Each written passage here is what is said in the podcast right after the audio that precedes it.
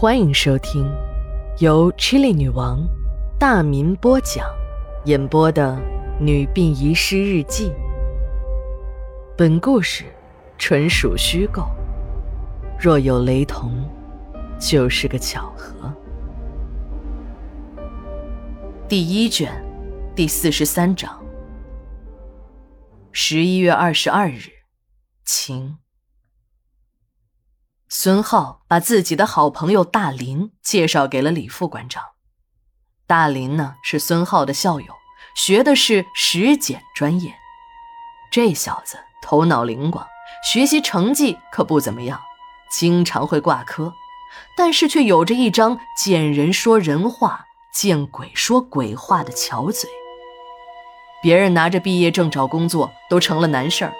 挂了四科的大林却进入了一家大型饲料公司当技术员，一年之后就当上了营销总监。那张笑开了花儿的胖脸经常会出现在报纸杂志上，不时的代表公司参加各种慈善活动，俨然一副成功人士的派头。虽然大林有了社会地位，对朋友却很够意思。不论是哪个同学、朋友有事儿，只要能帮得上忙的，大林从来没有二话。这次是孙浩这个死党相邀，那就更没说的了。大林在李副馆长的陪同下，考察了九界冷鲜肉公司和配套的养殖场，一边连连摇头，一边叹着气。大林对李副馆长说：“哎呀。”你的公司这个搞法，没倒闭就已经很不错了。公司赔钱是一定的，就是超市也对你们的货有意见吧？养殖户是不是也牢骚满腹啊？啊！李副馆长不住的点着头，这真是遇到贵人了，忙一边给大林点烟，一边请教。李副馆长强调，自己的饲料那都是纯天然的，什么豆粕。玉米、谷粉、鱼粉。大林打断了李副馆长的话：“你老兄是真傻还是假傻呀？那些个什么纯天然、无污染的鬼话，都是说给消费者听的。我们生产者就是要增加货的卖点，往死里降低成本，实现利润最大化。你的口号喊得再响，调子定得再高，你的资金周转不灵有什么用啊？”我们在商言商，让终端赚钱，让养殖户满意，让企业盈利，才是真正的王道。李副馆长在一旁像个小学生似的，虚心领教，洗耳恭听，一面不住的点着头。大林看了李副馆长一眼，继续说：“看你和孙浩是亲戚，我就给你提几条意见：一，既要把猪养好。”多出成品肉，二要降低饲料成本，让猪不生病，还要长得快。别人五个月出来，你四个月出来；别人五个月长到一百公斤，你就要四个月长到一百公斤。不要把猪当成猪来养，那只是一种长得像猪、能生产猪肉的动物。第三，要搞好营销，把好卖的肉卖出去，那不叫本事。把那些边角料也高价卖出去，那你不就赚钱了吗？看着李副馆长一脑门子的疑问，大林告诉他：“方案已经给你做好了。”说着就把一份企业策划书扔给了李副馆长。李副馆长一口气读完，马上是茅塞顿开啊！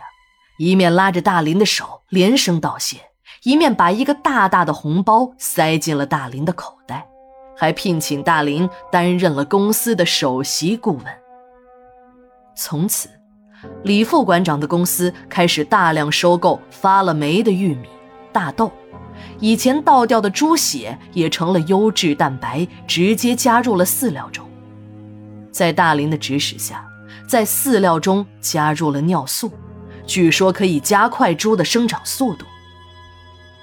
当李副馆长。看见大林的饲料配方中加入了砷时，大吃一惊，说：“这可是砒霜啊，要吃死人的。”大林一笑：“外行了吧？要想让猪的毛管红亮，就得加这个。说白了，毛色特别红亮的猪就是轻微的砷中毒，但猪肉的颜色会很鲜艳，要不然猪肉会发灰白色，卖相会很差。李副馆长学过一点化学，知道这微量的砷呢是不会致人死命的，但接下来。大林又在饲料中加入了过量的蓝矾，看着一边大惑不解的李副馆长，大林笑了：“你老兄是不是经常听养殖户抱怨猪拉稀、消化不好、饲料转化率低呀？”李副馆长不住的点头。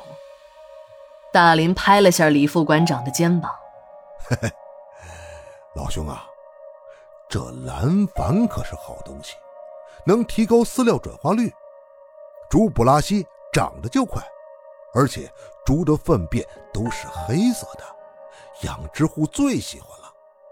李副馆长这才如梦初醒，要不以前养殖户总是投诉说饲料不合格，猪吃了拉稀不说，那粪便颜色呢还发黄，很明显没有消化饲料。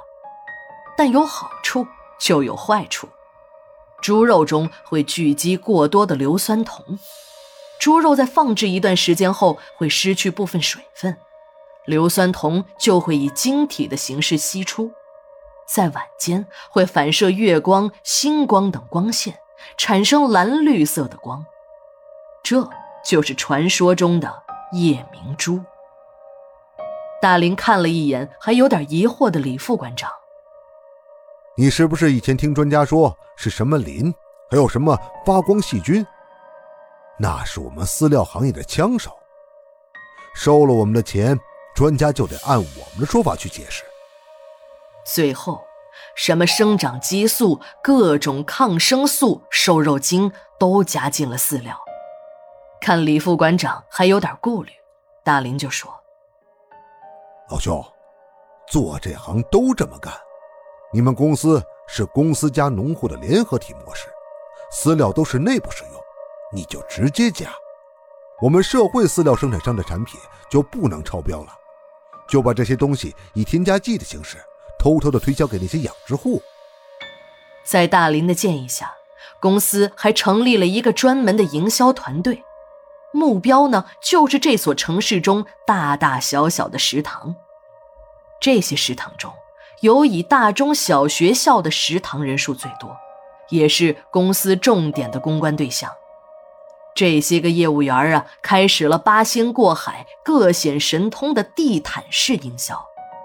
就这样，那些个淋巴肉、滞销肉、过期肉都有了销路，又一个多赢的利益链条形成了。正在李副馆长把生产线上的边角料处理掉时，大林又说话了：“哎，我说老兄啊，你是不是钱多烧的呀？就这么仨瓜俩枣的处理掉，多可惜呀！完全可以有大的用途啊！”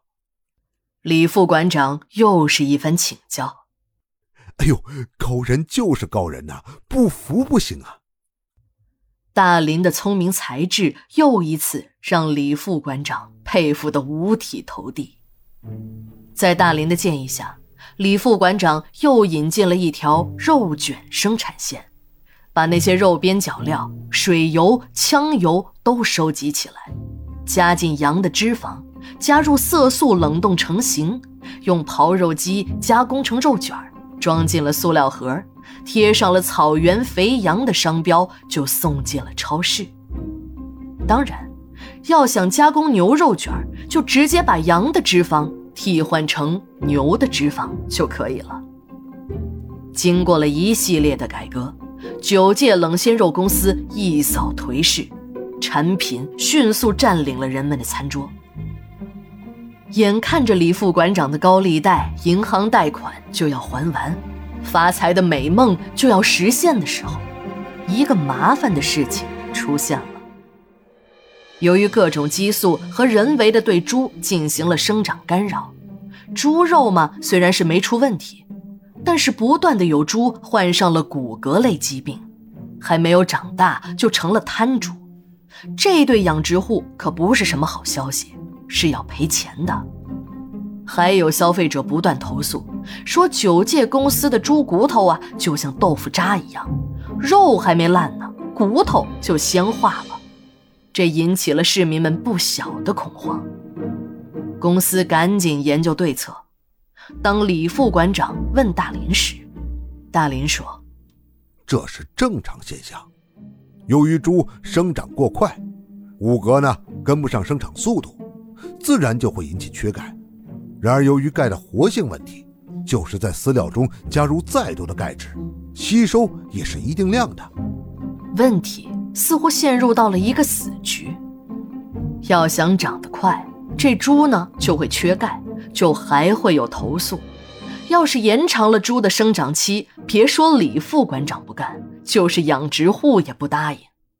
哎，做点缺德事儿啊也不容易，总是有这么多的拦路虎。就在李副馆长一筹莫展之时，他的那个福星孙浩又给他出主意了。孙浩问明情况后就说：“表姐夫啊。”你这个人怎么聪明一世，糊涂一时呢？不就是活性的钙源吗？至于把你难为成那样？那玩意儿不就在你面前？单位不是天天乘车的往外扔吗？孙浩说着，就顺手指了指火化车间。李副馆长明白了，孙浩是要他用人骨来喂猪，这能行吗？看着孙浩坚定的目光。李副馆长也没有别的办法，就只有死马当活马医了。李副馆长以统一处理丧户剩下的骨灰为由，用专车收集残留的骨灰，拉去粉碎后加入了饲料中。说来也怪，自此以后，养殖场的猪就再也没有得过猪瘫了，更没有客户投诉关于骨头的问题。这场危机，李副馆长又闯了过去。人情来往，欠下的人情呢是要还的。果然，有一天，孙浩向李副馆长开了口说：“表姐夫，能不能晚上把我带进停尸间，顺便把值班的人都调开？”李副馆长还以为孙浩想和自己已经死去的女朋友待一会儿，就同意了。虽然感觉有点变态吧，但总算情理上还能说得过去。看着孙浩总是提着一个大手提箱进出停尸间，李副馆长的心里升起了一团疑云。李副馆长总感觉孙浩没有就是只看看那女朋友那么简单。一天，李副馆长把孙浩送进了停尸间，自己则悄悄地跟了过去。就看了那么一眼，李副馆长已经被吓得魂飞魄散。十一月二十三日，日记连载，明天继续。